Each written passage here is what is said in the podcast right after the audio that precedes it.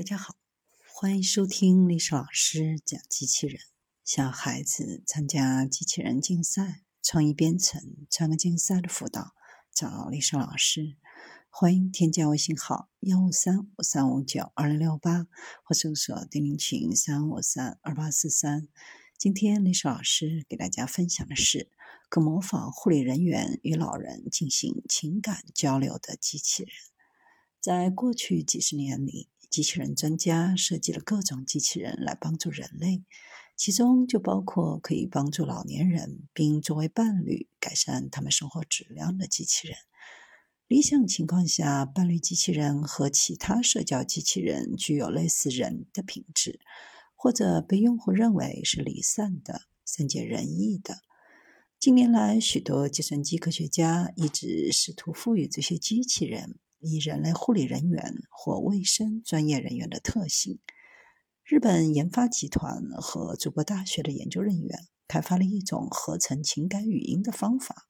可以让伴侣机器人模仿护理人员与老年人或比较体弱的患者进行交流。这种方式可以产生与用户的昼夜节奏一致的语音，调节人类的睡眠和清醒模式。当人们试图影响别人做某事的时候，会下意识地调整语言，包含适当的情感信息。对于一个以同样方式影响人的机器人，应该能够模仿人类说话的情绪范围，就提出了这种模仿人类语音中情绪状态的语音合成方法。该方法将语音合成和情感语音识别相结合。研究人员在一天不同时间点收集的人类录音数据集上训练一个机器学习模型。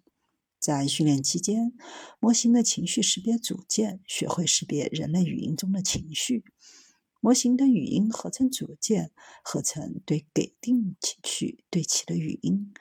模型可以识别人类目标说话者及护理人员的语音中的情绪，并生成与这些情绪一致的语音。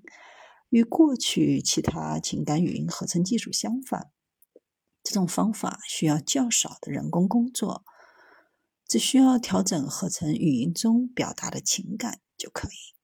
合成器接收一个情感向量来表征合成语音的情感，使用语音情感识别器从人类话语中自动获得。为了评估模型在产生适当的情感语音方面的有效性，研究人员进行了一系列的实验。机器人与老年用户进行交流，并试图通过调整其语音中表达的情绪来影响情绪和唤醒水平。在参与者听完模型产生的样本和其他情绪中立的语音样本后，就自己的感受提供反馈。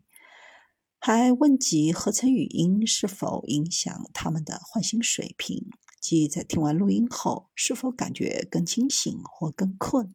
结果显示，情感语音合成器可以有效地产生与大多数老年用户昼夜节律一致的护理人员一般的语音。未来，这种新模型可以让机器人专家开发更先进的伴侣机器人。这些机器人可以根据一天中与用户互动的时间来调整语音中的情绪，匹配轻盈程度和唤醒能力。